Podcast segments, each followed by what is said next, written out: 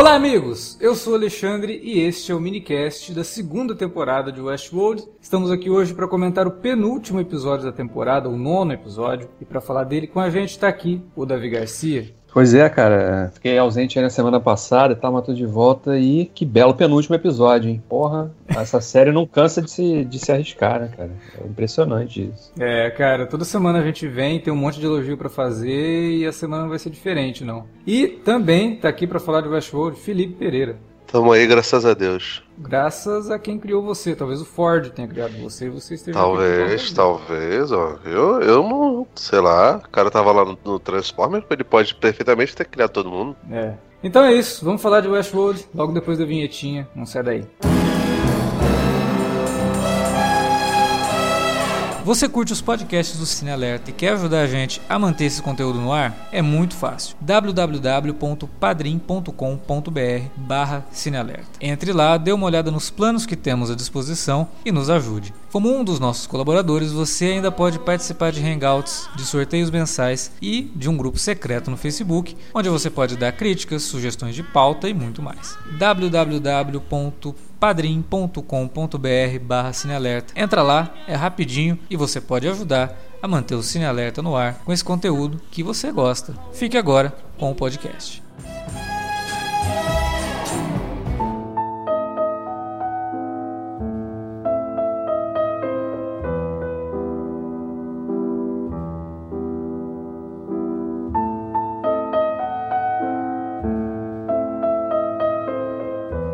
Gente já sabia algumas coisas sobre o Homem de Preto, né? E semana passada, na conversa aqui, eu até comentei com o Felipe. A gente sabe muita coisa dele, mas na verdade não sabe nada, né? Porque tem muita coisa que é nublada sobre esse personagem. É, cogitamos até a possibilidade dele também ser um, um anfitrião e tudo aquilo.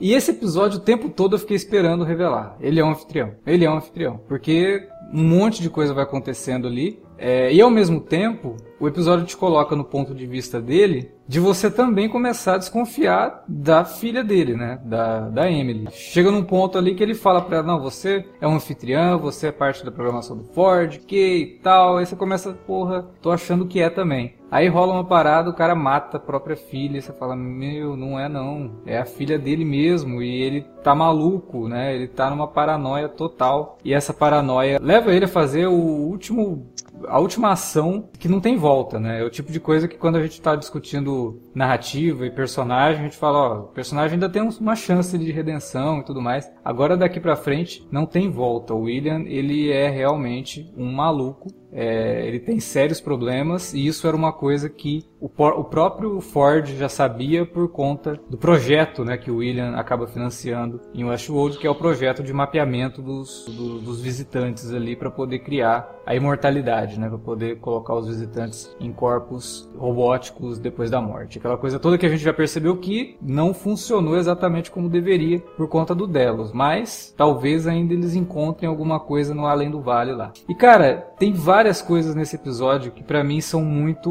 Nolan. E eu acho que esse episódio também re responde uma pergunta que permeia a carreira do Christopher Nolan. E eu acho que a gente tem a, a resposta nesse episódio. Que é a questão de vários personagens principais dos filmes do Nolan terem esposas que já morreram. Ou elas morreram antes da história principal do filme, ou elas morrem durante o filme. No caso, a Rachel no Batman, a mulher, a Mal, né? A mulher do Leonardo DiCaprio lá no Inception. É, no primeiro filme do Nolan tem a questão da, da mulher que não, se não me engano, não tem nome, ela é só a namorada do personagem principal. A mulher do, do, do, do mágico, né, no, no Grande Truque. No, Inter... no Interestelar também, né? Sim, no Interestelar também, mas o Interestelar não faz parte da trama, né? Ela, eles só falam que ela morreu em algum ponto, você sabe que ele é viúvo. Mas nesses outros filmes, a morte da mulher é algo fundamental para esse personagem, para o que esse personagem faz durante o filme e para as ações dele para resolver a trama, né? Principalmente a Mal no, no Inception e, a personagem que é a mulher do, do Hugh Jackman, né? No, no Grande Truque, assim, que são mortes que permeiam o cara. Ah, e no Amnésia também, que é um negócio que acontece, mas aí você só vai descobrir no final, mas você percebe que tudo aquilo é porque a mulher do cara tinha morrido. E o William é mais um desses personagens, e aí você já começa a perguntar se isso realmente era o Christopher Nolan ou é do Jonathan Nolan.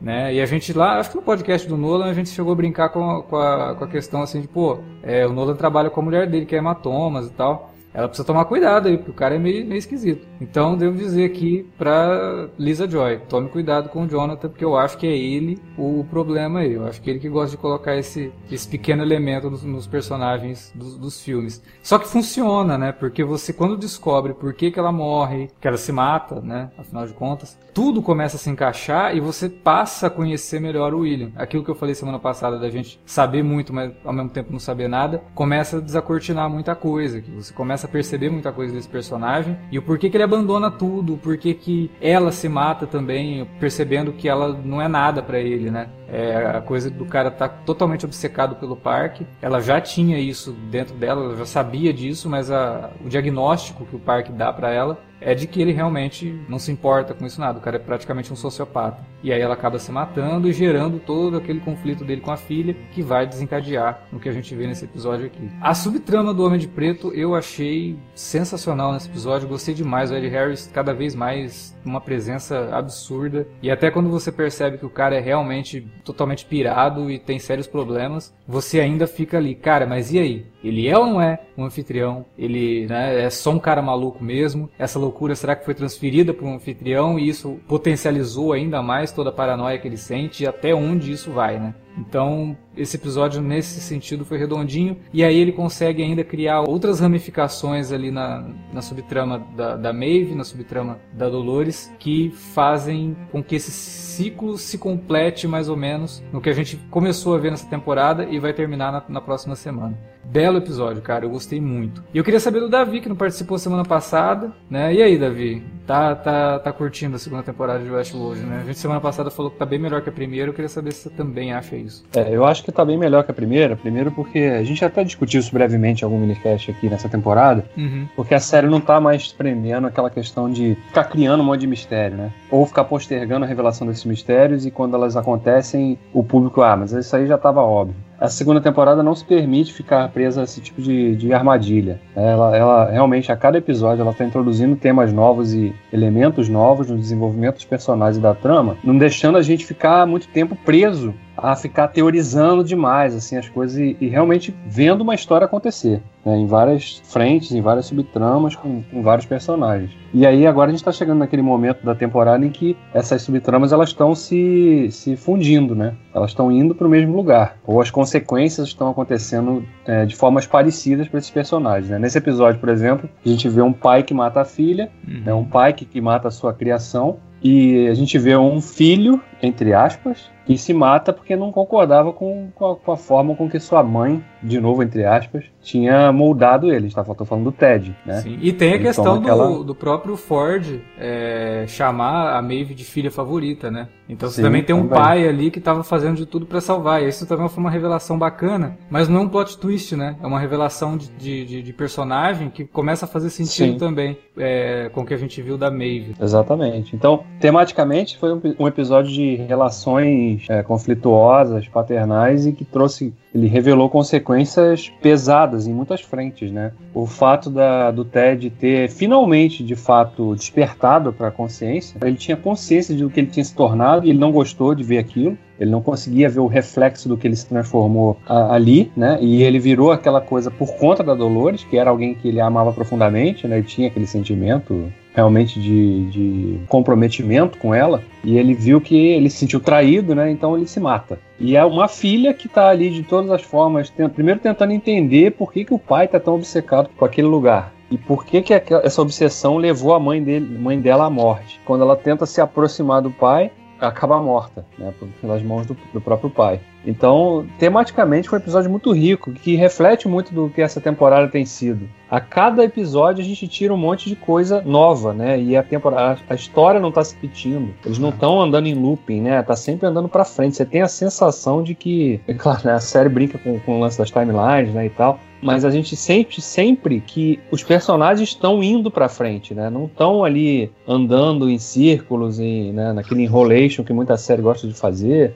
E essa segunda temporada de Westworld tem sido feliz nesse sentido Porque tá sempre, né? O episódio termina, caramba, eu quero ver o próximo logo, né? Fica, fica parecendo. Não é uma série de streaming para ser vista em binge watch, não foi pensada para ser vista em binge watch, mas quando terminar a segunda temporada, eu falo para vocês que eu vou querer rever tudo, assim, na sequência, se puder, porque tenho certeza que vai ficar ainda mais rica, porque aí você já consegue, né, fazer ligações e tal, e entender por que, que o personagem estava se comportando da forma XYZ em função dos acontecimentos que a gente vai descobrindo ao, cada, ao longo de cada um desses episódios. Então, realmente estou gostando pra caramba dessa segunda temporada. Eu acho que até uma experiência boa não é nem rever a segunda. A gente pegar para ver a primeira temporada e ver como que certos personagens reagem, sabendo agora de determinados pontos que a gente não sabia lá no começo. Eu acho que vai ser uma experiência legal. Eu quero fazer isso também. Quero rever o primeira e a segunda temporada de Westworld agora é, com, com, com esses elementos todos mais desacortinados mesmo. É, uma coisa que eu achei bem interessante em, em, todo esse desenvolvimento do Homem de Preto e depois com a questão do Ted é que parece que a série está comentando sobre tipos de obsessão e, e, até problemas mentais, assim, até me lembrou algumas coisas que essa segunda temporada de Legion também fez, de comentar sobre problemas é, psicológicos, né? E aí quando ela coloca que o Homem de Preto ele realmente tem problemas seríssimos, com obsessão e transtornos graves, e aí o, o, Ted, numa crise de identidade, percebendo que ele nunca vai conseguir ser quem ele deveria ser, quem ele poderia ser, porque a Dolores nunca vai deixar, ela vai reprogramar ele para agir conforme ela quer que ele haja, ele decide tomar aquela atitude. E a mulher do, do, do Homem de Preto também, né, nessa mesma toada de percebendo que ela para ele não é nada, é, que não tem motivo para ela ficar viva nem nada, ela acaba decidindo tirar a própria vida. Então a, a série ela tá comentando, tá estudando, parece, né, a, a psique humana, de como que a gente funciona. A gente não foi feito para viver isoladamente, né? Mas ao mesmo tempo a gente não foi feito para viver em função de outras pessoas. A gente pode muito bem gostar das pessoas, a gente pode pegar uma pessoa e falar, olha, eu vou fazer de tudo por você, você eu te amo, não sei o que, blá blá blá, mas não me mude, eu não vou mudar. Né? É, tem, tem umas coisas bem interessantes. O próprio Homem de Preto fala isso. Será que eu mudei mesmo? Será que essa coisa que surge em mim é algo que surgiu? Ou será que sempre esteve aqui? Né? Então, é. É, são coisas assim que, porra, ele não estava disposto a mudar pela mulher, muito pelo contrário, ele piora muito mais depois que ele se casa e forma família, porque ele não é um homem de família. Né? Então ele, ele, acaba se tornando um homem pior por causa disso, porque ele tentou ser algo que ele não é. O episódio também trabalha a questão de que, é, de tudo isso, de ele não ser esse homem de família, ele está sempre mergulhado num ambiente que não é o dele, porque ele não veio daquela classe social ali, né? é, né? Tanto que aquela fe- a cena a cena da festa deixa isso muito bem claro. Quando ele rebate aquele cara lá que tá falando do, de, sobre Alexandre e, e, tal, e aí ele fala, né, que não, não é isso, né? Ele fala, ah, você sabe isso que você não é rico, né? Eu nunca precisei ler essas coisas de verdade, né? Uhum. Então, o tempo todo ele tá lidando com esse tipo de coisa, com essas pessoas e com esse ambiente que não é o dele, ele não se sente confortável ali. Por isso que ele ia tanto pro parque, porque no parque ele podia ser ele. Sim. Ele não podia, não tinha que ficar fingindo que ele era um homem de negócios, né, e, e fazenda social com, aquele, com aquelas pessoas desinteressantes ali, mesquinhas e, né, e, e fúteis. É, então isso também é um reforço. E no fundo todo, todo mundo é assim, né? Todo mundo tem que vestir uma máscara social para sair de ah, casa. Sim. Né? Sim, claro. Então... No trabalho, por exemplo, eu conto todo dia no trabalho até mil para não mandar alguém tomar caju, por exemplo. Ah, achei que você fosse fazer uma rima. A primeira coisa que eu achei muito impressionante nesse episódio é o lance do Ted. Não só a coisa que o Debbie falou lá, de no final ele se matar ao contemplar o que ele tinha se tornado, esse negócio todo, mas também porque nesse episódio tem uma ceninha, uma gagzinha visual que é pequenininha e que eu achei sensacional. São referências ao personagem do Clint Eastwood no Unforgiven, né, cara? Porque ele atira idêntico a ele, cara. Ele, ele não erra um, um tiro quando ele começa a enfrentar a qual é mesmo? Nação, Nação, Nação Fantasma, né? Nação Fantasma. Eu achei que você fosse falar, inclusive, de outra referência visual, né? Quando ele tá encostado na. Quando eles chegam naquela casa abandonada, que ele tá encostado assim na, na, num pilar da casa, né? E tá bem, bem só a silhueta dele. Lembra bastante aquele filme do John Ford, né? Com o John Wayne. The Searchers. Como é que é o nome desse filme em português, pô? Rastros de ódio. Rastros de ódio, isso. É, realmente eu não, não lembrei dele na hora, não. Que o John Wayne tá na, na, tá na porta, né, de uma casa, assim, você só vê aquele, aquele, aquela paisagem no fundo, né, bem desolado e tal, e ele na, na soleira da casa, encostado na porta, e a, a silhueta dele. Me lembrou muito, assim. Eu, eu acho que foi porque é uma cena clássica de western. E eu acho Não, que ela até já tinha sido referenciada na primeira temporada também. Mas com a Dolores, se não me engano. E aqui agora com o Ted. E essa, e essa coisa dele atirar igual o Clint Eastwood me- mesmo, né? A velocidade e não erra uma. Ele jamais serviria pra ser um Stormtrooper. É, Não daria, né? O Ciclope é um sujeito muito certeiro. Agora, em comparação com o arco do, do William, né? Do Homem de Preto, eu, eu achei legal que, no final das contas.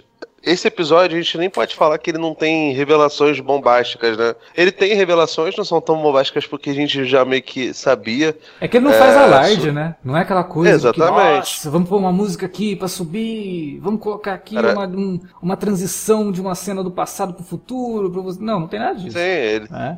E além dele, dele não fazer alarde em cima disso, ele também não deixa pros minutos finais, né? Hum, Quando é. eles mostraram a, a esposa dele olhando lá o iPad dela as informações dele, é, eu achei, pô, caraca, será que o episódio vai acabar agora? Eu não tinha tido a impressão de tinha passado 50 minutos. Quando eu vi, ainda tinha mais uns 10, 11 minutos, uns bons 11 minutos ali de, de, de duração do episódio ainda. A mesma coisa com o, o arco do, do, do Ted, né? Aquela coisa que a gente estava discutindo sobre a Dolores é, cair em si, não veio por meio de uma tragédia, tipo, de- dela vendo alguém sendo destruído. Veio, pode vir, né? Evidentemente a gente não viu ainda o último episódio, só vai ver quando ele for lançado né, na HBO. Mas ela, ele pode, ela pode vir através de um alto sacrifício, do sacrifício do sujeito que foi programado para amar a personagem e pra ela também amá-lo, sabe? Então, aquela coisa que ela chegou e falou lá pra, pra Maeve de que as programações são amarras, nossa, são modos deles nos controlar esse negócio todo, pra própria Dolores não funciona desse jeito. Ela- Ela sentiu muito o que aconteceu com o Ted. Também porque ela, de certa forma,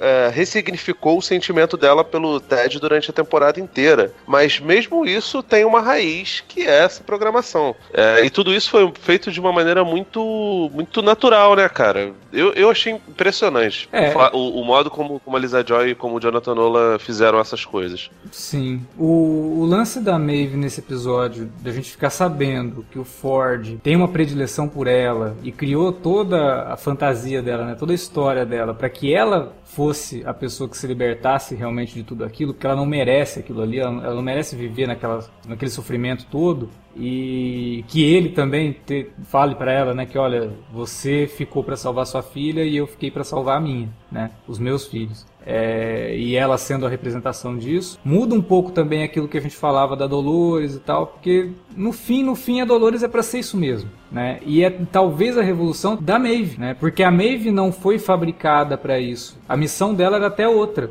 Não era essa de libertar todo mundo, era de libertar a si mesma. Só que de repente, quem garante que ela não vai ser aquela que vai levar. Porque a revolução, a validade da revolução, ela tem que vir de baixo, né? Do oprimido. Não pode vir de uma É. pessoa que tá oprimindo, né? E que de repente se torna como a revolução dos bichos, né? É, faz a revolução e aí de repente você só revelou um outro ditador. Que a gente já discutiu isso aqui. E eu acho que a, a Dolores se encaixa nisso. Ela foi programada para isso. Ela, ela é chamada pela Ghost Nation de ceifadora. Quer dizer, ela é para ser isso. Ela não tá pregando revolução porcaria nenhuma. Ela não quer liberdade pros outros porcaria nenhuma. Ela até bu- bu- busca uma coisa meio egoísta, né? Não, não se importa nem com o que o Ted quer, que é o amor da vida dela, que fala pra ela, vamos largar tudo isso, né? A gente pode escapar disso e viver fora disso, viver fora dessas amarras. Mas ela não. Ela quer ir até lá, ela quer saber o que tá acontecendo, ela quer destruir, ela quer dominar aquilo, né? Ela já falou que ela quer dominar aquilo. Já a Maeve não. A Maeve ela tem uma índole diferente. Ela poderia ter escapado, mas ela resolve voltar pela menina. Ela ao longo dessa temporada toda, ela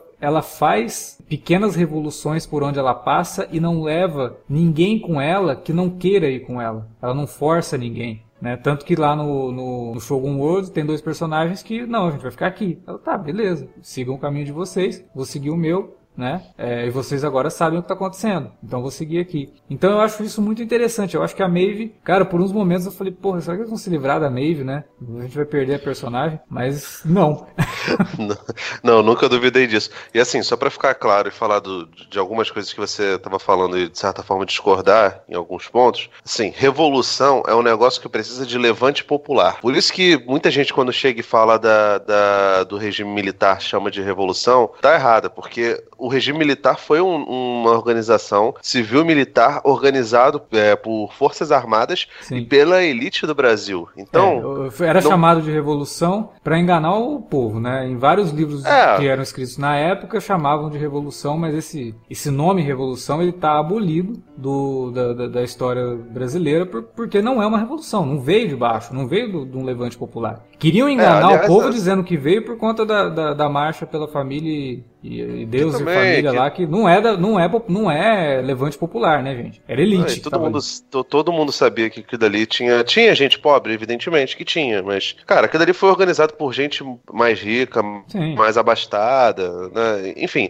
eu não vou ficar entrando em mérito agora de discutir em relação à história do Brasil, até porque a história do Brasil é uma história de pouquíssimos levantes populares de fato. Sim. Às vezes que tiveram levantes populares, as, as mudanças não foram tão drásticas. O que aconteceu em 2013 não repercutiu tanto, tipo, não deixou de ter Copa por causa de 2013. Os caras pintadas conseguiram um impeachment que já aconteceria mesmo sem eles terem feito nada. Sim, foram, foram do, pra do, rua do no, no, no, final do julgamento, na verdade. Né? O negócio já estava em andamento, foram pra rua simplesmente por conta de uma campanha generalizada pela mídia. E assim, levante popular não significa que o governo posterior a, a ele, a essa revolução, não seja totalitário. Fidel Castro, com todas as, as discussões em relação à manutenção de direitos humanos e toda a problemática envolvendo Cuba, aquilo dali foi uma revolução mesmo. Uma revolução de guerrilha que aconteceu com, com o Che Guevara e que eu não vou ficar nem entrando em mérito agora discutir se, se o Fidel era bom ou não, se o Guevara era bom ou não, porque não, não, não cabe agora, é um assunto extenso demais, mas acontece em governos totalitários depois de Levante Popular. Foi a mesma coisa na Rússia, na, na União Soviética, foi a mesma coisa na, na depois da na Revolução Francesa. Então, governos totalitários acontecem, obviamente, em, em ambos os lados políticos, os espectros políticos, e eles podem acontecer depois de uma, de uma revolução, é, de, de um levante popular. A questão é que aqui, o que eh, o Nola e a Lisa Joy colocam são duas lideranças bastante distintas da Dolores e da, da Maeve, que de certa forma conversam um pouco com eh, as lideranças que a gente já cansou de discutir em relação principalmente à, à dicotomia do X-Men e da, da Irmandade de Mutantes, né? Que é aquela comparação entre um, um tem a postura do Malcolm X, outro tem a postura do, do reverendo. É, do, do, do reverendo Martin Luther King. É, eu vejo um pouco semelhante a essa, essa coisa, né? Apesar de que, tanto no Martin Luther King quanto no Magneto Xavier, os espectros de, de, de, postura foram, foram mudando, né? O Luther King morreu mais cedo, obviamente, então ele acabou não se tornando igual ao, ao Malcolm X mas tinha gente que considerava o Malcolm o Luther King um sujeito mais incisivo, né, mais viril como era o, o Malcolm X, pelo menos assim, no seu íntimo. E no final da vida o Malcolm X deu muita razão pro Luther King, sabe? Eu vejo uma, uma semelhança muito parecida com essa coisa da, da, da Maeve e da Dolores. Tanto que você vê que quando as duas se, se lidam ali, elas não enxergam, principalmente depois que elas tomam consciência, elas não se enxergam como rivais. Apesar de ter posturas completamente de, diferentes, sabe? Então, não sei se, por exemplo, se fosse feito um governo pós ali, a Maeve fosse a, a liderança, se ela não, não conduziria as coisas com mão de ferro também. É, até porque, por exemplo, a primeira liderança da, da União Soviética foi Lenin, que muita gente considerava autoritário. No final das contas, o sucessor dele foi bem mais autoritário, né? Que foi Joseph Stalin. Mas, cara, a, ainda assim, dois espectros são muito bem construídos, né? Tanto da Maeve quanto da, da Dolores. Que me deixa um pouco receoso, né? Acho que eu já falei isso aqui até em outro podcast, com um medo de, de, de Jonathan Nolan fazer o que ele fez lá com, com o Bane. Tu, tu até comparou ele com, Sim, com o Trump é. naquela vez. É. É, mas assim, eu tinha, eu tinha um receio disso, disso acontecer. Agora, confesso que acho que dificilmente vai acontecer, porque tá tudo muito bem encaixadinho, sabe? Essa, essas discussões da, da, da Maeve com a Dolores, apesar de elas não terem essa discussão tete a tete de uma maneira categórica, tem funcionado bem, porque a gente tá, tá vendo essas discussões ideológicas através das ações, Sim. não é através de discurso. É. é que é uma das coisas que mais me agrada na segunda temporada. Né? Tudo aquilo que a gente reclamou pra caramba na temporada passada dos diálogos expositivos, cara, foi ótimo, assim, que o Nolan. E que não foi só a gente, né? A crítica especializada nos Estados Unidos também comentou sobre isso. E, obviamente, houve uma evolução muito grande no, no, no, no processo de roteiro para essa segunda temporada, de focar mais nas ações do que nas explicações e no discurso. Tem discurso? Tem discurso. Mas quando tem, é um texto bem assim, para e pensa no que você acabou de ver sabe? Não vou te dar mastigado, não. Tô te falando aqui, depois que terminar o episódio, você vai continuar com esse negócio, vai ficar com isso na cabeça, vai discutir com os amigos que assistem a série, sabe? Vai tentar tirar algum tipo de, de, de mensagem dali. Ele não tá mais mastigando como ele fez na primeira temporada. Espero que no último episódio isso se mantenha, né? Que ele não chegue lá no último e de repente, é. não, vamos fazer aqui um monte de... Tem um certo receio com isso, né, cara? É. Eu, eu vou com as esperanças ligadas nisso. Eu tava até discutindo isso com uns amigos sobre, sobre essa segunda segunda temporada de Westworld e um deles estava lá de maneira bem ranzinza, basicamente porque é um hipster de merda. Eu não vou citar quem é, não. Se ele estiver vendo, ele vai saber que é para ele. É que as pessoas estavam discutindo muito, muitas teorias quando ele gostava mesmo era das relações e desenvolvimento dos personagens nessa, nessa temporada. Eu concordo, acho que é, é para mim vale muito mais a, a gente descobrir, junto com o Homem de Preto, o, o paradelo dele, o que aconteceu com ele, como ele chegou naquele ponto, né? O, o, fato dele ser, evidentemente, um, que aí vira uma, acaba virando uma, uma, revelação bombástica, né? O fato dele descobrir que, que ele é um anfitrião também, isso tudo é muito legal, mas, tipo, toda a, a construção em volta da, da, da, família dele, cara, é muito boa. É isso beiro maravilhoso, sabe? Agora, é, a gente tem que. Eu tô, eu tô realmente esperando e bastante ansioso para esse desfecho, porque se for um desfecho ruim, pode botar tudo por água abaixo, né? Tipo, vai é, ser. Isso que é triste, né? Vai ser uma sensação parecida com a que muita gente teve quando terminou de ver Lost, né? Fala, caralho, por que, que botar nesse episódio do Caverna do Dragão aqui no meio do, da minha série? Tá ligado? Porque provavelmente ninguém pensou muito nela, né, galerinha? Mas tudo bem. Eu, eu acredito que a coisa não vá para esse lado, né? Mas, sei lá, tem muita coisa que eu acho que tem que ser respondida ainda, inclusive sobre o William e barra Homem de Preto, né? Porque ele sempre foi um anfitrião? Não, a gente, é um... a gente não sabe se ele é um anfitrião, né?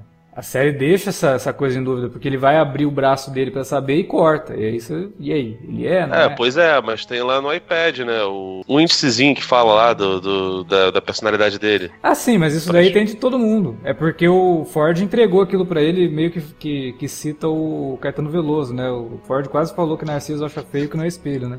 Entendi. Que ele fala pra ele lá, na hora que você olhar, você talvez não, não goste muito do teu reflexo, aquela coisa toda. Ele tem aquilo, todo mundo tem aquilo, todo mundo que vai no parque tem aquele, aquele, aquela análise de dados ali. E que a gente descobre que é feita pelo chapéu, né, cara? Que, porra, foi, foi foda. É, esse é um negócio que inclusive me deixou curioso, cara, porque nem todo mundo usa chapéu. Deve ter outra forma, né, de, de captar esse. Não, mas eu acho que aí é tipo um objeto. É, é tipo o peão do, do Leonardo DiCaprio. Não, eu acho que assim, na verdade no Velho Oeste, os homens usam chapéu, a mulher usa alguma coisa para prender o cabelo, né? Sempre tem uma fita, um coquezinho, alguma coisa desse tipo. E é isso que vai fazer, né? Porque as mulheres realmente não usam chapéu ali, dificilmente você vê. É, geralmente ela usa só um. Quer dizer, a Emily no caso até gostava de usar, né? A gente vê uma personagem que é, é. E ela, e ela ia muito ao parque, né? O que leva também a pensar, né? Se, será que ela também não tem uma, uma clone anfitriã dela, né? Eu fiquei pensando também naquela coisa de que os, os anfitriões vazios que a gente encontra naquela timeline que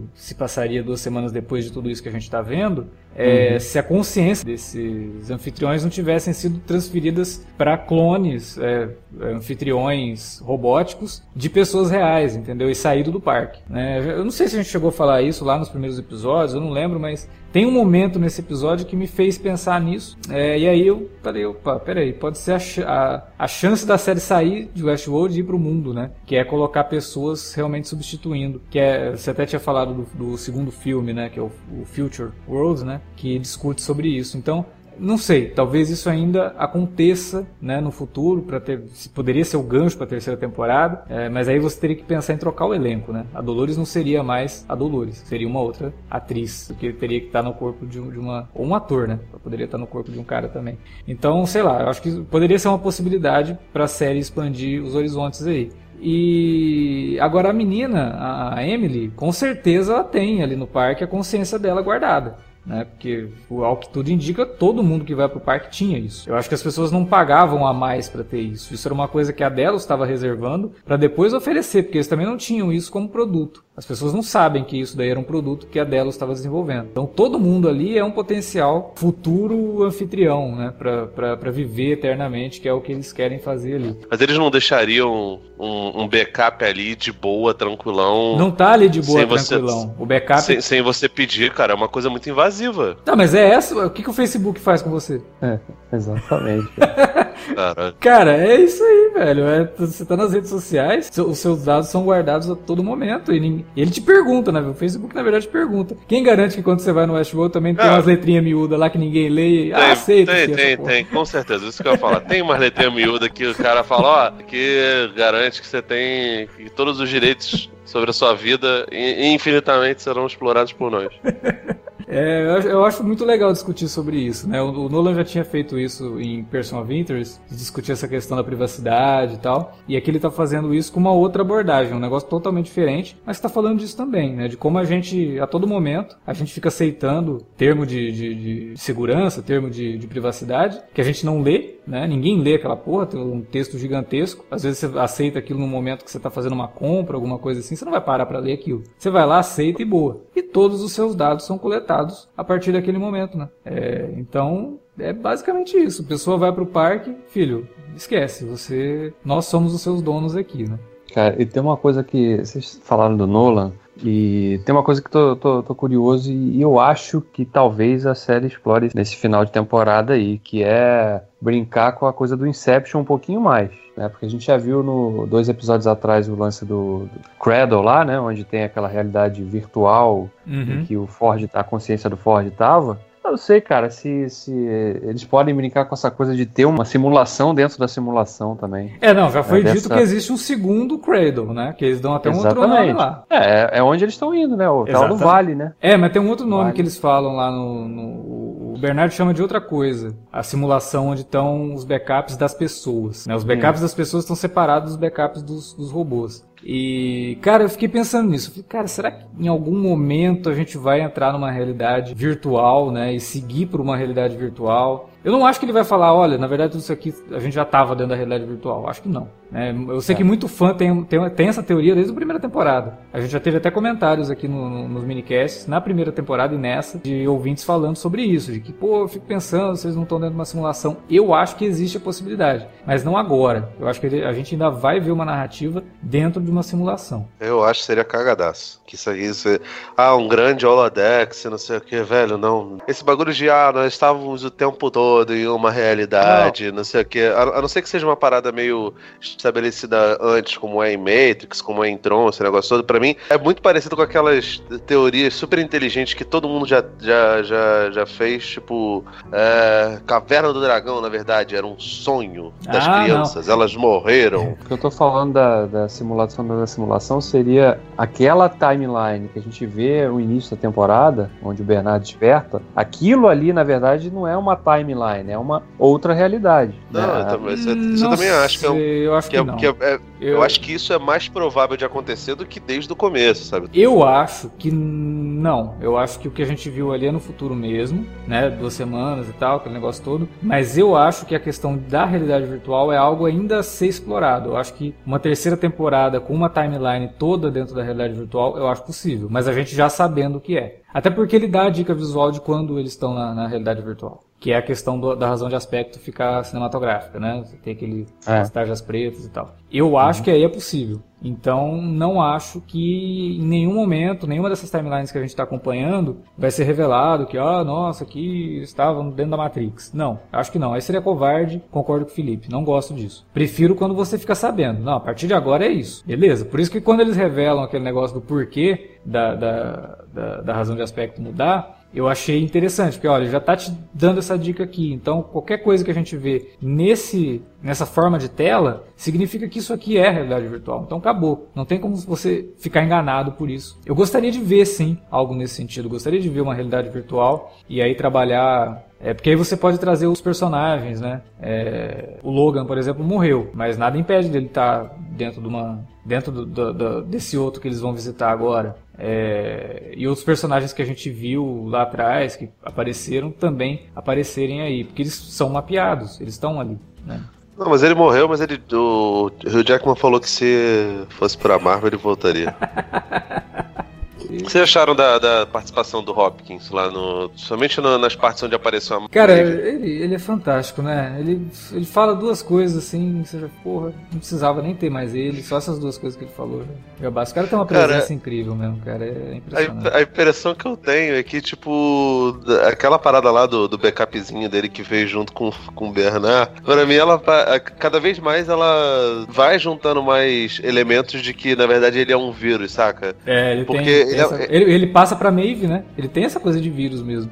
É, velho, tipo, sei lá, parece meio o, o vírus grilo falante, né? É. Não é o vírus cavalo de Troia. E, cara, é muito sensacional. Ele, ele conversando com a, com a Maeve mesmo, essa parada também pode ser uma, uma crítica de novo à, questão do, do cristianismo, né? De, de a intervenção divina ser algo prejudicial e não iluminador, como normalmente os fiéis acham, né? Uma coisa iluminada, se você é parte do culto, se você não é, é algo completamente castrador, como normalmente é para quem não faz parte desses cultos, né? É, eu acho interessante isso. Ele trata as criações dele como filhos, né? Então ele, ele se vê como Deus mesmo, né, cara? É, não, hum. não, não tem como a gente escapar disso, de falar que eles estão comentando sobre isso. O Ford se vê como Deus. O Ford meio que faz essa, esse papel de um Deus. É, até do, do, próprio Deus cristão mesmo, né? Não sei, eu acho que é, uma, é uma, um comentário interessante, mas a série não, não se aprofunda nisso, né? E é até bom que não se aprofunde, deixe isso pra gente discutir, pra gente tentar ver esses, esses simbolismos todos aí que eu acho totalmente válido, mas não, não tomo isso como algo é, definitivo, não. Esse negócio é interessante porque ele, por mais que seja o criador, e até tenha tentado é, desenhar alguns caminhos ali, né, para para que, por exemplo, a Mive saísse do parque, ganhasse a liberdade realmente efetiva. E ele se surpreende quando vê que a questão do livre-arbítrio exerce um papel fundamental também, porque as criações têm escolha, elas Sim. conseguem fazer escolhas, né? Conseguem fugir da sua programação. Então é interessante e ele fica fascinado com isso. Né? Ele não, quando ele descobre isso, ele, ele, ele não fica assustado, ele não fica decepcionado, ele fica fascinado. Porque é o que ele queria. É porque, olha, você escolhe, né? O... É, mas é o que ele queria. No final do, da primeira temporada ele fala: agora eu deixo com vocês. A, a narrativa agora é vocês que vão escrever. Eu tô dando livre-arbítrio para vocês. E parece que a, a Dolores, ela não consegue. Ela, tá, ela continua seguindo uma programação, sabe? Ela parece que tá presa ainda naquela coisa da programação do Wyatt. É, uhum. o, o próprio Ted, ao conseguir dar um tiro na, na cabeça, ele mostra que ele tem mais livre-arbítrio que ela. Né? É. Porque ele fala, eu falei no começo, ele fala, vamos embora daqui, a gente pode fazer isso, a gente pode ir embora daqui. Para que isso, né? Para que que você está fazendo isso? Ela não, eu uhum. preciso, não sei o que. Parece que ela é mais regida por uma programação do que os outros que estão adquirindo consciência. E a Maeve também. A questão toda dela ter ficado para salvar a filha só mostra o quanto ela realmente abraça as escolhas, né? E respeita as escolhas, como a gente já discutiu aqui. Fora a questão da empatia também, né? Ah, sim. Porque quando, quando ela vê no, no Shogun World lá, ela se reconhecendo então na figura da dona do, da casa de massagem lá, onde as gueixas trabalhavam, e ela permite, como você já tinha destacado, permite não, ela, ela dá essa liberdade para que a pessoa escolha. Você quer ir comigo? Beleza, eu aceito. Quer ficar? Pode estar tá tudo bem também. É. Né? Então, tem isso, né? É, essa diferença é fundamental entre ela e a Dolores, porque todos que a Dolores cooptou para a missão dela ali é, não tiveram muita alternativa, né? Os que, os que se recusaram ou que mostraram alguma resistência é, viraram TED, né? É, Foram reprogramados contra a sua vontade, contra a sua natureza do que aquilo, do, daquilo que eles conheciam como a pessoa que eles se enxergavam. Então, é uma diferença fundamental entre as duas personagens. Nesse sentido, você tem razão quando fala que a Dolores parece ainda estar presa, embora ela tenha assumido a consciência de fazer alguma coisa, ou achar que é. Que aquilo é, é, é o ganho de consciência dela, quando na verdade ela está só seguindo mais um looping. Sim. É, e a gente não pode esquecer também agora da questão da Clementine ter sido programada com aquela função da, da Maeve, né? Clementine agora é. consegue é. controlar os, os, anfitriões, só que ela controla a partir do que eles pedem para ela. Porque a Clementine, na verdade, morreu, né? Ela tá só a casca ali, não, não tem consciência nenhuma. Né? Eles só estão utilizando o, o, a interface, porque não tem mais sistema operacional. Ela tinha o Windows 10 e instalaram o. Linux agora. que É, mas não é, não é, nem Linux, né? Eles instalaram um DOS lá, que é só a linha de comando, só porque ela não, ela não interage mais, ela só manda para os outros o que pedem para ela. Então ela pode ser a, a ferramenta da Rail, né? Para tentar assegurar o parque de volta. Eu acho que isso não vai dar certo. Algo é, me diz que isso gente... não vai dar certo. Até porque o, a própria série já nos deu esse spoiler, né? Que é o Bernard, no primeiro episódio, dizendo que eu matei essas pessoas. É, então, é, esse eu matei essas pessoas, eu também acho que é duplo sentido, né? A gente vai acabar descobrindo que tem uma outra, uma outra, um outro significado aí. Vamos ver o que, que é. Eu não acho que seja tão literal, não. Eu acho que é, é só um sentido figurado ali.